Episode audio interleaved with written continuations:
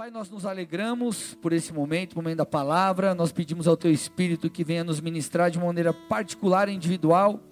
O Senhor sabe como cada um entrou aqui, o Senhor sabe as nossas dores, as nossas frustrações, as direções que precisamos. Então eu te peço, Espírito Santo, vem falar conosco. Nós paralisamos toda a de Satanás, toda seta contrária a tudo aquilo que o Senhor deseja liberar nessa noite. Eu também me humilho, reconheço minha limitação e te peço, usa-me, derrama da tua graça, que através da minha boca seja declarado as tuas verdades, declaradas as tuas verdades em nome de Jesus.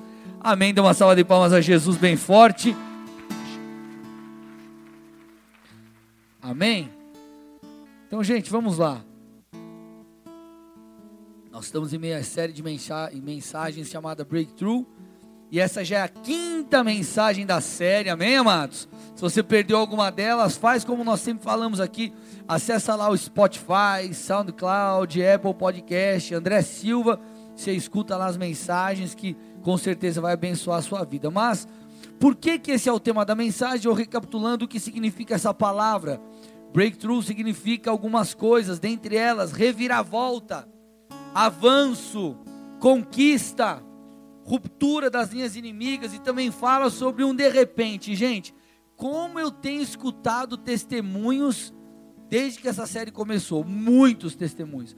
Testemunhos de, de, de, de casamentos restaurados, testemunhos é, de finanças, testemunhos de empresas, a coisa acontecendo. Então tem, nós temos visto muitos de repente de Deus na vida das pessoas, porque nós estamos falando sobre isso, sobre rompimento. Nós estamos em uma, esta, uma estação profética de rompimento. O que, que significa isso?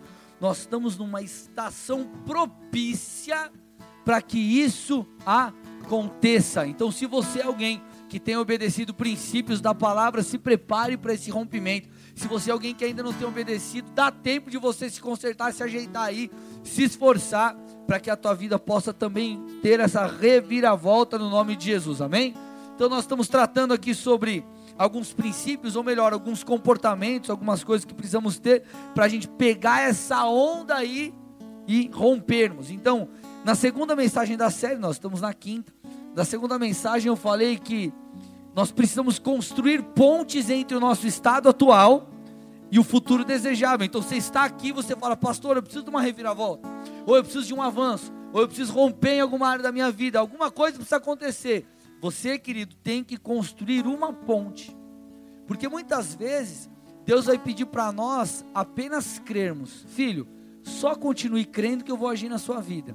Em outros momentos, Deus vai falar para você, cara, creia, mas também faça alguma coisa. Amém, amados? Creia, mas faça alguma coisa. Você crê que eu vou restaurar o seu casamento? Tudo bem, creia, mas procure restaurar. Mude aquilo que você tiver que mudar. Busque essa restauração. Em alguns momentos Deus vai falar, cara, só espera. Eu tenho um contrato para liberar para você, por exemplo, no teu negócio. Só espera que a coisa vai acontecer. E aí Deus no momento certo vem e destrava. Ou seja, alguns momentos apenas cremos e outros momentos nós precisamos construir pontes. Mas, independente da situação, nós precisamos de fé. Olhe para o irmão do seu lado e fala: Você precisa de fé. E hoje eu quero falar sobre isso, amém? Porque não tem como a gente romper sem fé. Na verdade, todo o cerne dessa mensagem é sobre fé. E o que eu quero te falar hoje é que a fé que você precisa ter é ou melhor, você precisa aprender a crer com o coração de um menino. Repete com crer com o coração de um menino. Gente, como que uma criança crê? Uma criança ela crê com toda a certeza. Deixa eu te explicar isso através de uma história pessoal. Meu filho, quando eu a minha esposa nós vamos buscá-lo na escola, ele sempre sai com fome, né? Sai da escola e está morrendo de fome. Então a gente leva alguma coisinha para ele comer. Ah, uma bolacha, alguma coisa, leva alguma coisinha lá para ele comer. E para ele, meu irmão, não importa se eu não consegui comprar algo ou eu estava sem dinheiro. Quando eu chego na escola, eu pego ele, a primeira coisa que ele fala para mim é: Papai, o que, que você trouxe? Ele quer saber se eu trouxe uma bolacha, se eu trouxe um todinho, se eu trouxe um pão de queijo, ou sei lá que eu trouxe alguma coisa para ele comer. Ele não ele não está preocupado se eu não tinha dinheiro, se eu é, vim de um lugar que eu não consegui comprar, não consegui trazer de casa, ele não importa. Ele está esperando, ele tem a certeza que eu vou levar algo para ele comer. Gente, sabe o que, que limita muitas vezes a nossa fé? Nos preocuparmos com o como as coisas acontecerão, ou nos preocuparmos com os desafios que nós teremos no meio do caminho. Meu irmão, meu filho, ele não está nem aí com as circunstâncias. Ele não, ele não, não quer saber se eu tenho dinheiro ou não tenho. Ele simplesmente está lá esperando eu levar o lanche. Ele crê com toda a certeza. E essa precisa ser a nossa fé. Só que aí sabe como que a gente pensa quando a gente cresce? Ah, mas será que vai ter dinheiro para aquilo? Será que vai ter não sei o que para aquilo outro? E isso vai limitando a nossa fé. Impede a gente de crer com a fé que o Senhor espera que eu e você tenhamos. Então nós precisamos, gente, ter o coração de um menino, porque essa fé convicta é a fé que move o sobrenatural. Vocês estão aqui? Então, por favor, se concentra, não dorme. Se o do seu lado dormir, você cutuca ele. Se ele continuar dormindo, você belisca. E se ele continuar dormindo, você tira ele, derruba ele da cadeira. Não, tô brincando. Puxa o pé, né, o cara cai. Mas presta atenção, porque a gente precisa construir algo aqui para você não perder nada e ser abençoado. Olha que legal, Hebreus 11:1 é um texto que eu gosto muito, que ele fala assim, na verdade é uma definição de fé. Então ele fala assim, ó: Ora, a fé, Hebreus 11:1, é a certeza daquilo que esperamos e a prova das coisas que não vemos. Então está falando a fé é a é o que, gente? Certeza. Se a fé é certeza, significa que a fé não é dúvida. Se a fé é certeza, eu não posso duvidar, eu tenho que lutar contra a dúvida, eu tenho que crer com certeza. E talvez, meu irmão, você não está vivendo algumas coisas ainda em Deus, porque você não crê com esse coração de menino, você está muito preso ainda no como as coisas vão acontecer. Puxa, mas é, como que Deus vai mover? Puxa, mas é tantos desafios para chegarmos lá, meu irmão. Deus é o Todo-Poderoso, Deus não tem dificuldade nenhuma em superar todo qualquer desafio para trazer aquilo que Ele tem para nós. Só que nós precisamos o quê? Ter uma fé certeza. E, porque isso vai nos é, levar a acessar algumas coisas. E eu vivi isso no que diz respeito à, à cura de enfermos. Baixa mais um pouquinho o violão para mim aqui no retorno. É, e que, que eu, eu, eu, tinha um conhecimento de que na palavra de Deus existe a cura de, cura de enfermos, é óbvio. Eu sabia que Deus gostaria de me usar para curar enfermos também, mas eu não conseguia acessar isso. Eu não conseguia ser o instrumento de Deus para isso. E por causa disso, gente, muitas vezes eu fui omisso no que diz respeito à cura. Então eu, puxa, não vou orar, não vou orar, não vou orar, não vou orar. E obviamente a pessoa não era curada, mas por quê? Porque eu tinha medo de orar. E porque eu tinha medo de orar, obviamente, no meu coração não existia fé, amém, gente? Não existia fé. Quem estava governando nesse aspecto era o medo, então era a incredulidade. Aí o Senhor começou a falar comigo, começou a ministrar meu coração. Eu comecei a deixar de lado essa incerteza, e a incerteza perdeu espaço e eu comecei a crer, até que eu comecei a crer de verdade. Então, quando eu comecei a crer de fato, entender, Deus quer curar, Deus pode me usar. Cara, aquilo começou a me mudar, me transformar. Então eu comecei a ser um instrumento de Deus, eu comecei a acessar essa verdade. Por quê? Porque eu cria não mais com dúvida, puxa, será que Deus vai me usar? Não, não, não. Deus vai me usar. A partir do momento que eu tinha essa fé, certeza, eu comecei a acessar aquilo que Deus tinha. Qual foi a chave? Gente, presta atenção aqui, ó. Eu hoje talvez uma pregação que eu não vou dar muito exemplo. Estou trabalhando muitos princípios e conceitos. Então fica ligado porque o Espírito Santo vai trazendo a aplicação prática da coisa para você. Até aqui tudo bem? Agora, qual que foi a chave para eu acessar tudo isso? É, em que a fé se agarrou? Gente, eu comecei a entender que a palavra de Deus era algo concreto. Presta atenção, isso é importante. A palavra de Deus era algo concreto. Muitas pessoas, gente, não conseguem crer com essa fé certeza, esse coração de menino, com esse coração, cara, eu vou esperar o lanche, né? Por quê? Porque elas acham que a palavra de Deus é algo muito abstrato. Ah, Deus vai curar os enfermos, mas como Deus vai curar o enfermo se é, não, é um, tem um remédio, não estou dando algo para a pessoa tomar, é simplesmente eu impor as mãos e orar, ou eu falar umas palavras, isso é meio abstrato. Isso parece meio, meio, meio irreal para muitos. Viver o rompimento, cara, minha empresa vai decolar, cara, meu casamento vai ser restaurado, cara, tal área da minha vida a coisa vai acontecer. Parece algo muito difícil de, de, de ser alcançado. Parece algo muito ah, irreal, né? E por isso a pessoa não consegue crer de todo o coração. Agora nós precisamos aprender a crer com essa fé, certeza. Vamos lá, gente. Imagina que você está mal, está doente, está mal, né? Você, homem, aquela quando você fica muito mal, você tipo bate o pé na quina da cama e fala, vou morrer. Está desesperado, parece que está tendo um, né? Ah, Jesus socorre. Aí o cara vai para o hospital, né? Corre para o hospital.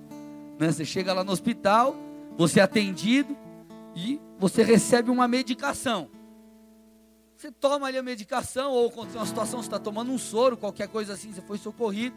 Você já não, você não dá uma acalmada, sim ou não? Você fala assim, puxa cara, fui atendido, o médico está cuidando de mim, já tomei o remédio, então ficar bom, essa dor passar, ou eu ficar legal de novo, é só uma questão de tempo. Agora, por que, que você crê?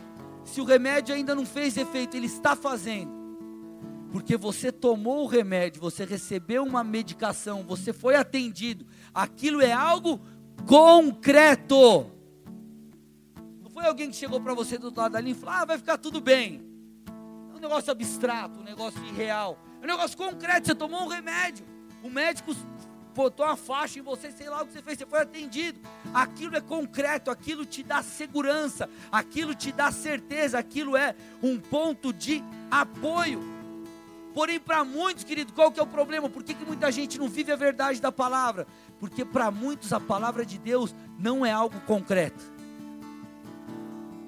Não é algo concreto. O cara está lá lendo a Bíblia. E a Bíblia fala de uma promessa, por exemplo, de abundância. João 10, 10, sempre cito esse texto para vocês. O Senhor dizendo: Eu tenho para vocês uma vida abundante. Aí você olha para a sua vida e você faz uma comparação, velho. A Bíblia fala que eu tenho uma vida abundante à minha disposição só que eu estou vivendo a desgraça. Você fala, cara, esse negócio de Bíblia é muito abstrato, é irreal, eu nunca vou viver. Então você deixa de crer, porque não parece ser algo concreto. Mas, meu irmão, eu estou aqui nessa noite para te dizer que a palavra de Deus, as promessas que você recebeu e aquilo que Deus falou ao seu coração, talvez no momento de oração, isso é tão concreto quanto a cadeira que você está sentando. Você entender isso essa noite, meu irmão, você vai sair de uma condição de incredulidade e vai começar a viver uma fé sobrenatural. Amém? Então nós precisamos crer, porque onde que está onde que tá a falha? A pessoa não crê é, que a palavra de Deus é algo concreto. Vocês estão aqui, gente? Agora, quando você acredita de fato, ei, peraí, a palavra de Deus ela é tão concreta quanto qualquer outra coisa que eu vejo, então dentro de você desperta uma fé. E fé, querido, é o necessário para o sobrenatural acontecer. Você não precisa de outra coisa. É claro que você vai ter que fazer a sua parte em muitas questões, lembra que eu falei? Você vai precisar de fé e obras muitas vezes, mas a fé é a base, é o fundamento de todas as coisas. Quando eu saí, gente, do lá, quando eu saí é, de São Paulo e mudei para o Paraná, junho de 2010, vim de férias para casar, casei e eu não sabia ainda, eu, eu não, eu não tinha conseguido uma transferência no meu trabalho. Então eu casei, fiquei junho aqui, julho eu retornei, não sabia o que ia acontecer comigo. Eu teria que talvez pedir as contas do meu trabalho para mudar para cá, já casado. Só que eu fiquei nessa, passava a semana em São Paulo, final de semana em Curitiba com a minha esposa, Pegava o ônibus depois do culto na rodoviária, ia para São Paulo, passava a semana. Sexta-feira saía para a rodoviária depois do trabalho, pegava o ônibus, chegava aqui. Enfim, estava vivendo essa vida. O que, que acontece? Por que, que eu dei esse passo de fé e corri o risco de perder o meu trabalho? Eu estava num trabalho legal, por que, que eu corri esse risco? Se ele parecia tão ilógico. Porque na verdade eu vim por uma palavra, e a palavra que Deus me deu, vai para o Paraná, era tão concreto quanto o meu trabalho. Estão me fazendo entender? Então, para mim, não era uma questão de, ai, que loucura, você está correndo de sair do seu trabalho recém-casado, você mudar e não sei o que. Não. Cara, por que, que eu fiz isso? Porque a palavra que Deus me deu muda, é mais concreto que o meu trabalho. É mais concreto que aquilo que os meus olhos estavam vendo, vendo a circunstância que eu me encontrava. Então eu comecei a dar passos de fé. Então, se Deus te deu uma palavra, se Ele colocou algo no seu coração, se você lê a Bíblia e vê algo ali de Deus que é para você, querido, por mais que isso esteja distante, você tem que olhar, isso é concreto, isso é para mim, eu vou ver uma reviravolta, eu vou viver um avanço, eu vou viver um rompimento. Só que você tem que crer dessa maneira. Se é para Jesus, tem que ser forte, amém?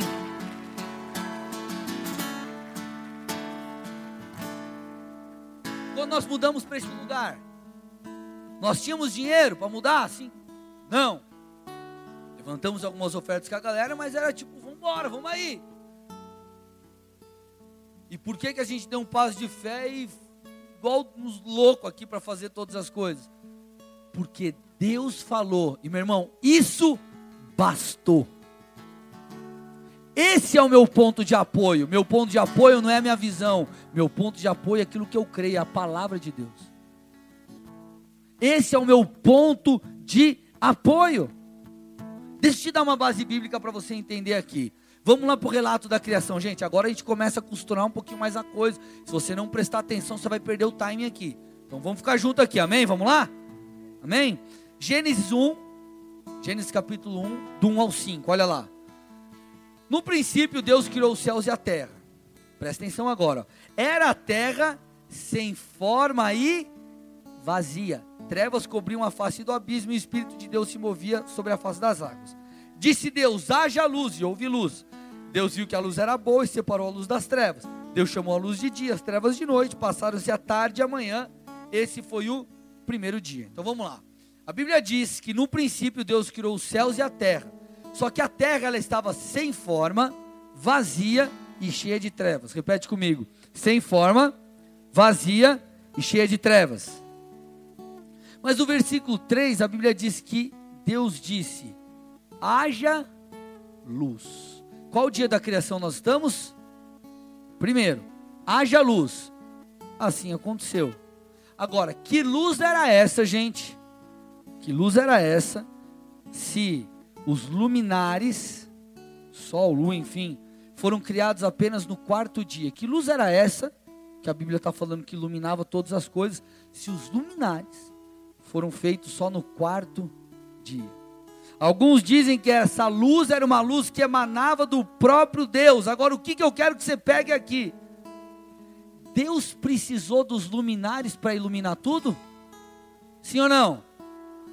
Deus não precisou de nada concreto para iluminar, porque Ele era suficiente. Ele era suficiente. A sua palavra era suficiente. Haja luz, houve luz. Deus não precisou de nada concreto. Ele não precisou dos luminares, não precisou do sol para iluminar todas as coisas. Deus do nada criou tudo.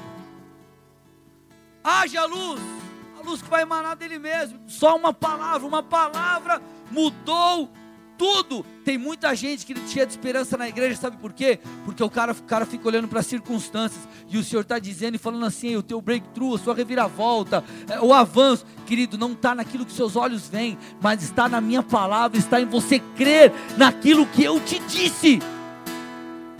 E assim precisa ser a nossa vida. Ah, pastor, eu sei que na palavra de Deus fala sobre auxílio mas eu não vejo, eu não vejo saída para a minha vida aí, meu, meu irmão. Deus é suficiente. Se Ele prometeu, isso é concreto, você pode acreditar. Você está quebrado financeiramente. Chega alguém para você, um amigo teu, e fala: Cara, seguinte, quanto você deve? 100 mil, amanhã tem 100 mil na sua conta. Você vai ficar, você não vai dormir mais tranquilo? Sim ou não? Porque você olha para a vida daquele cara e fala: Mano, o maluco tem dinheiro. O cara é meu brother, ele nunca pisou na bola comigo, ele vai depositar a grana na minha conta. Agora, quando você olha para a palavra, e a Bíblia diz: Você é fiel, você é justo, a Bíblia diz, ou seja, você é fiel, tem uma aliança com Deus. Você tem procurado administrar o seu dinheiro legal. Aconteceu uma situação. A Bíblia diz: o justo não vai mendigar o pão. Você acha que Deus vai te tirar dessa situação? Vai. Qual que é o problema? Nós olhamos para a palavra de Deus não como algo concreto. O maluco lá da grana, ó, oh, que legal, tô vendo, é fácil. Agora e a Bíblia? A Bíblia tá te, Deus está te prometendo. A Bíblia nos traz mais segurança que qualquer condição humana. Qual que é o nosso problema?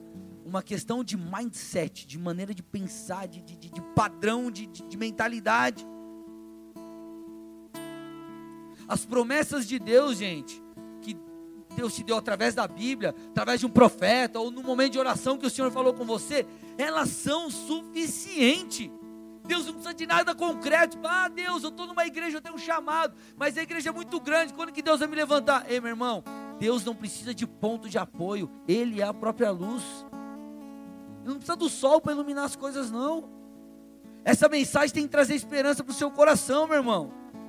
É claro que, como eu disse, precisamos construir pontes. Vamos construir uma ponte. Vamos fazer o que tem que ser feito. Ah, eu, eu Deus falou para mim que minha empresa vai crescer, eu vou ajudar muitas famílias e tudo mais. Legal. Você não vai ficar sentado assistindo o Globo Esporte o dia inteiro, sessão da tarde, tela quente. É, vale a pena ver de novo e a coisa vai acontecer. Você precisa trabalhar, sim ou não? Isso é óbvio, né? Então isso não precisa nem falar muito. Mas nós precisamos crer com o coração de menino e como um menino crê. Ei, não importa se meu pai está com dinheiro ou não. Se ele falou que vai trazer o lanche, ele vai trazer o lanche. Então, meu irmão, se Deus colocou algo no seu coração, colocou um projeto no seu coração, algo que vem de Deus, tenha convicção que Ele vai cumprir. Agora, não só tenha convicção, mas eu quero te dizer que você pode ter convicção. Sabe por quê? Porque o que Deus diz é concreto. A sua palavra opera vida. Quando Deus fala, algo acontece. Cara, Deus criou as coisas com o poder de sua palavra. Pega lá Gênesis 1 e vê. Então, se Deus disse que vai acontecer um rompimento na sua vida, vai acontecer. Se Ele falou que você seria um pastor, você vai ser um pastor. Se Ele disse que faria, sei lá, tal coisa na sua vida, Ele vai fazer. Só para você ver uma coisa que é muito nítida no que diz respeito a esse abstrato. Ah, não parece muito real, mas na verdade é. Para você ver como a Bíblia ela é, ela é, ela é genuína. Eu gosto de usar o termo cura porque é um milagre, algo sobrenatural e isso nos ajuda a perceber. Abra lá comigo Isaías 53, verso 4. Versos 4 e 5. Eu estou na metade da palavra, aleluia. Olha lá, certamente ele tomou sobre si, olha que interessante isso, ele tomou sobre si as nossas enfermidades e sobre si levou as nossas doenças. Contudo, nós o considerávamos castigado por Deus, por ele atingido e afligido. Mas ele foi traspassado por causa das nossas transgressões, foi esmagado por causa das nossas iniquidades. O castigo que nos trouxe a paz estava sobre ele, e pelas suas pisaduras nós fomos sarados. Gente, vamos lá, o texto está falando que Jesus tomou sobre si as nossas enfermidades. Então, lá na cruz, quando ele foi crucificado, espiritualmente ele tomou sobre ele mesmo todas as nossas enfermidades. Agora vamos lá. Se você, eu tô com essa água e eu te dou a água, tá com na sua mão, não tá mais na minha. A água é de quem? Agora. De quem, gente? Sua, amém? Não é mais minha. Se ela é sua, eu tenho o direito de pegar? Se Jesus tomou sobre ele as nossas enfermidades, a enfermidade tem direito de continuar comigo? Não, é isso que nós entendemos e por isso nós oramos. Então nós oramos, por causa das pisaduras de Jesus, por aquilo que Jesus fez na cruz, você pode ser curado. Receba a cura em nome de Jesus. E o que acontece? Aquilo que parece tão abstrato, tão irreal, que é uma pessoa ser curada porque alguém simplesmente fez uma oração, não deu nenhum remédio para ele. Aquilo acontece. E por que acontece? Porque a palavra de Deus é algo concreto. Não é um conto de fadas, não é uma figura de linguagem, não é um negócio lá, não sei, não, é real, gente. É real. Vocês estão aqui ou não? Então, quando você acredita naquilo que Deus falou com todo o coração, aquilo se manifesta. E por que, que tem gente que a coisa não se manifesta? Porque a pessoa não acredita. Ah, não acredito muito nesse negócio aí, não. Ah, Deus falou, mas está meio por fora. Você nunca vai viver. A Bíblia diz que sem fé é impossível agradar a Deus. Então nós precisamos, querido, permitir e trabalhar para que a nossa fé cresça, porque todos nós temos um nível de fé. O Senhor depositou tanto naquele que tem 15 anos de igreja, quanto naquele que está no primeiro culto hoje da sua vida. Você existe dentro de você uma medida de fé. Você precisa fazer o que? Desenvolver ela. Tem um pastor que eu gosto muito chamado Cachiluna, é, tem uma frase dele que ele diz assim: Deus está convencido da sua vitória, mas você também precisa estar. Então Deus está lá na torcida, vai filhão, Tamo junto, é nós, ó. Eu te ensinei, te capacitei, meu espírito está em você. Vai lá, filhão, faz o gol. Esse... O zagueiro vem, toma a bola. Vocês estão aqui, gente? Então, essa fé, certeza, convicção, coração de menino. Cara, meu pai vai trazer o lanche. Essa fé que gera materialização daquilo que nós cremos. Vocês estão aqui comigo ou não? Dá para ir um pouquinho mais fundo? Diminuiu, né? Mas tudo bem. A gente precisa entender, gente, sobre o sistema de Deus. O sistema de Deus. O sistema de Deus é diferente do sistema da sociedade comum, que nós chamamos de mundo, né? É diferente do sistema do mundo, é diferente do sistema natural, o sistema humano. Qual é o sistema de Deus? Como funciona? Mateus 6,10 diz assim: Venha o teu reino seja feita a tua vontade, assim na terra como no céu. O sistema de Deus é que seja aqui na terra, como é lá no céu. Vamos estudar isso aqui um pouquinho. Lá no princípio, meu irmão Adão e Eva, eles foram criados para viver em um lindo sistema. Eles foram, foram colocados num jardim. E qual que era esse sistema de Deus? Qual era a maneira que a coisa, a banda tocava lá? Eles deveriam desfrutar do jardim e subjugar o jardim. Mas é o que acontece? Tem toda aquela história da maçã, que falam que é a maçã, mas é o fruto, não será uma maçã, enfim. A pessoa vai, que, que fala lá que eles comem e tal, enfim, do fruto, e eles pecam. E quando eles pecam, e espiritualmente esse sistema que governava a vida deles, que era o sistema de Deus, muda para esse sistema, esse sistema vindo pelo pecado ou podemos chamar só por uma questão de nomenclatura aqui, sistema do mundo. Então antes Adão podia desfrutar, cara, do, do jardim de boa. A partir daquele momento, ele tinha que ganhar o pão de cada dia com o suor do seu trabalho. E isso daí, meu irmão, impactou toda a raça humana. Porém, presta atenção aqui. Jesus veio para nos dar novamente acesso a esse sistema de provisão. A esse sistema que nós chamamos de sistema original de Deus. Um sistema de provisão, um sistema de respaldo. Gente, Adão e Eva, eles desfrutavam do jardim. Eles subjugavam o jardim, estava tudo lindo e maravilhoso. Porque eles pecaram, eles começaram a espiritualmente estar debaixo de outro, de outro governo. Algumas maldições que você vê ali, enfim. Então Adão e Eva, por exemplo, foram criados para ser eternos. Mas quando entrou o pecado, quando eles pecaram, a morte entrou. Só que Jesus veio o quê? Quando Jesus morre, ressuscita, vem nos dar a vida eterna. Por causa do pecado de Adão, a enfermidade veio. O homem não tinha, foi criado para ser eterno, não tinha enfermidade. Mas o homem pecou. Então esse sistema de provisão e cuidado de Deus se foi. Então a enfermidade chegou. Jesus, nós acabamos de falar, na cruz ele tomou sobre si as nossas enfermidades, as nossas dores. Então nós temos hoje acesso à cura. Adão, por causa do pecado de Adão, ele precisava com o suor do seu rosto conquistar todas as coisas, não que isso é ruim, Mas olha o que Deus trouxe para nós, o que Jesus trouxe para nós, Filipenses 4,19. O meu Deus, segundo as vossas riquezas, suprirá todas as suas necessidades em glória por Cristo Jesus. Gente, hoje nós estamos, por causa de Jesus, novamente num sistema de provisão e de respaldo. Pastor, minha vida está uma bagunça, meu irmão. Em Jesus, em Jesus você está debaixo de um sistema de respaldo.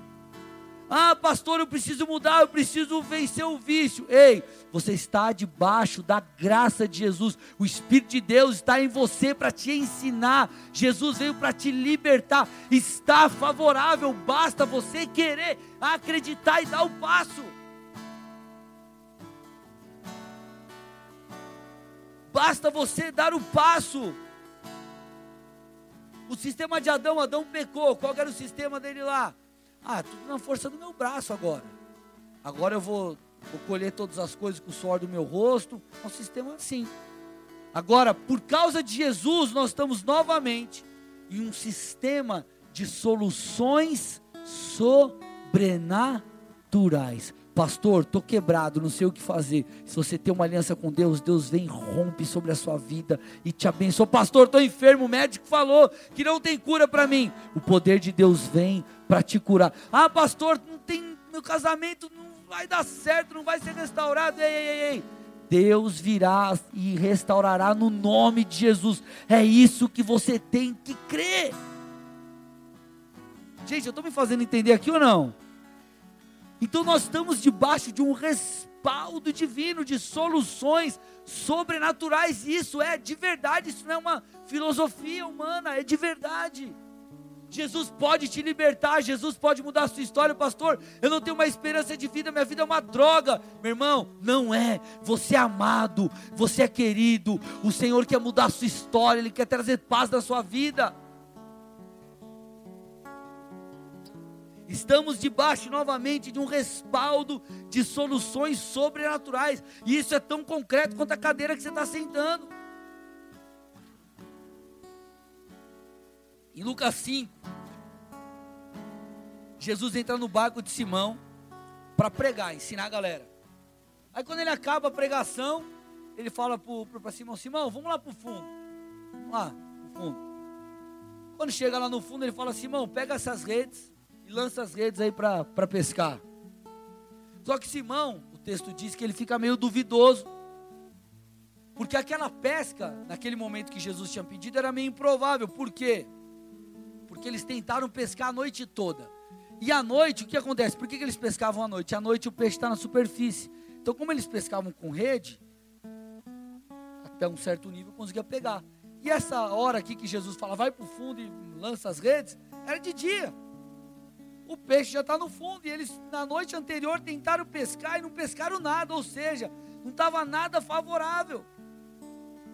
Porém, Simão ele fala assim: já que é o Senhor que me manda lançar as redes, eu vou lançar. Sabe o que ele está falando? Senhor, por mais que seja improvável essa pesca, eu não estou mais sobre o domínio do sistema do mundo, eu estou debaixo do teu sistema, então vai acontecer.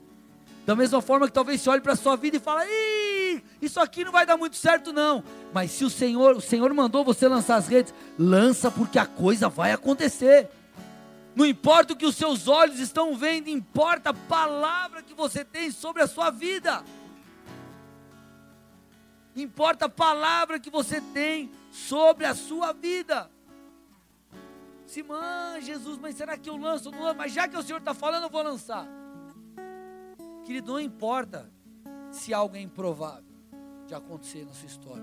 Não importa se o rompimento parece estar difícil. Não importa se, ah, está muito difícil para a coisa ficar boa, tem uma reviravolta na minha vida, vai ser muito complicado. Ei, Deus pode. E Ele não só pode, se você está debaixo do governo de Deus, é um governo de provisão. É tão concreto como qualquer outra coisa que você vê, e é por isso que você tem que acreditar com o coração de um menino. Meu irmão, essas verdades precisam despertar em você uma fé genuína. Vamos lá, gente. Pedro andou sobre as águas. Pedro não estava surfando, ele andou. Alguém consegue andar sobre as águas? Não. É algo improvável. E por que, que ele andou? Porque Jesus falou: Vem. Talvez Jesus já falou algo para você lá atrás. Ele só está esperando você crer para fazer a coisa começar a andar. Talvez você leu algo na palavra e você ainda não está vivendo porque você não acredita. E por isso que o rompimento não chegou. Porque você está olhando e fala, Deus, mas é abstrato demais eu andar sobre as águas. É irreal. Isso aqui não é possível. E Jesus está falando, ei, eu que criei todas as coisas. Se eu estou falando, vem, isso é tão concreto quanto qualquer outra coisa que você está vendo. Está dando para entender, gente? Ou está confuso? Não, alguém está entendendo, aleluia. Glória a Deus. Então, quando, é, quando Pedro duvidou, ele entrou no sistema do mundo, que não é um sistema de respaldo sobrenatural. Aí ele foi, afundou. Agora, enquanto ele estava crendo na palavra de Jesus, ele viveu o sobrenatural, meu irmão. Eu quero que você saia daqui nessa noite crendo que tua vida pode ser diferente. Que você saia daqui crendo que o rompimento vai te alcançar. Não importa se é provável ou não, o que importa é o que Deus falou para você, o que Ele colocou no seu coração, o que está escrito na palavra, meu irmão. Deus falou que eu ia ser um pastor, eu simplesmente acreditei, eu não me importei com como, eu me importei em me preparar para quando o dia chegar eu estar, pelo menos, caminhando e me esforçando, enfim, cooperando com Deus. Então, não permita que o como ou as perguntas de ah, puxa, será? Não consigo entender como vai acontecer. Que isso limite a sua fé. Que isso faça com que você não tenha fé para a coisa romper, ou fé suficiente para o milagre chegar. Você tem que simplesmente crer com o coração de um menino. Porque senão, amados, no nosso coração será encontrado incredulidade. Agora, se Deus falou, meu irmão, crê com força, crê de verdade, crê de todo o coração.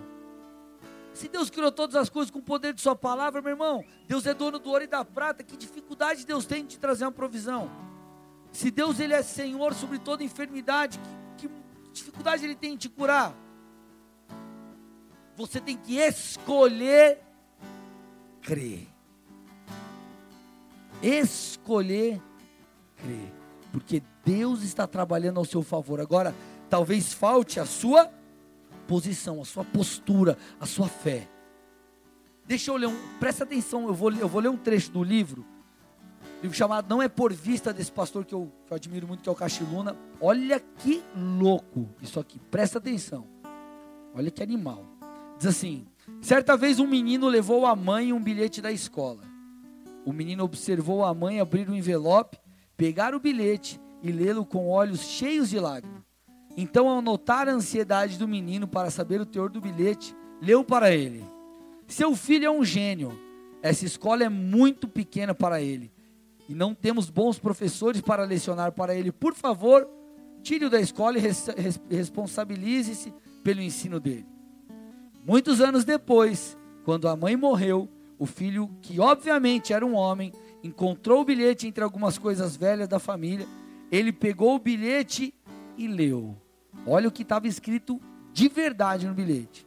Seu filho está mentalmente doente e não podemos permitir que ele continue frequentando a escola. Por isso, responsabilize-se pelo ensino dele. O homem chorou durante horas ao ver a realidade que tinha marcado a sua vida de forma diferente mas não o afetou graças à fé que a sua mãe teve nele quando era apenas um menino. Então escreveu em seu diário: Thomas Alva Edison foi um menino mentalmente doente, mas graças à sua mãe heróica, ele se tornou um gênio do século. Sabe de quem que é esse bilhete aqui? Para quem? Thomas Edison, quem foi esse camarada que desenvolveu a lâmpada? Foi o cara que fez a primeira câmera cinematográfica bem sucedida, gente. Estamos falando de 1800. Sabe quantas patentes esse cara registrou? Cerca de 2.332. Um cara que a professora chegou e falou: ó, teu filho, mãe, é mentalmente doente. Sabe o que ele falou? Ela falou: Meu filho é um gênio.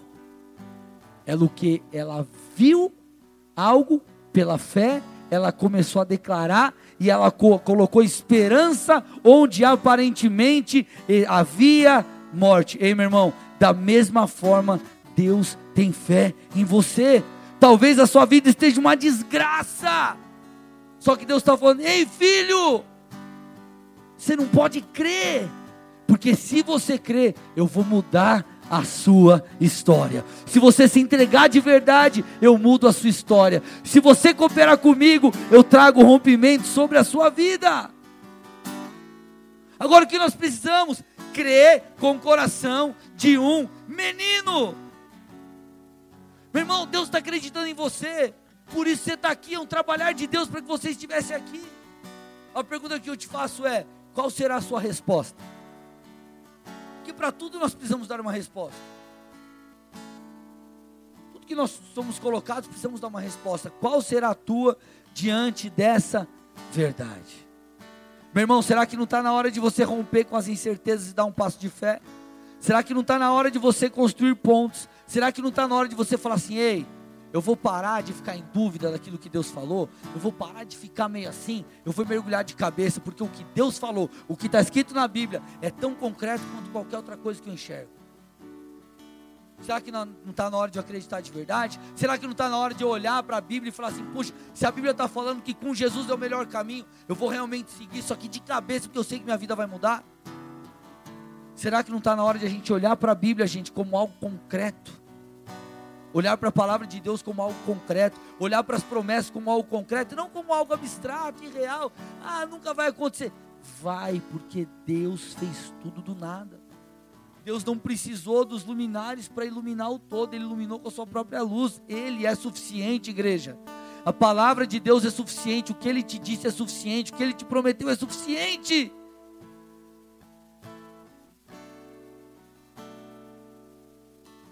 Creia e faça o que eu falei no outro culto. Vai lá e faz o que tem que ser feito. Que aí, meu irmão, a coisa vai acontecer. No nome de Jesus. Você pode fechar seus olhos, curvar sua cabeça?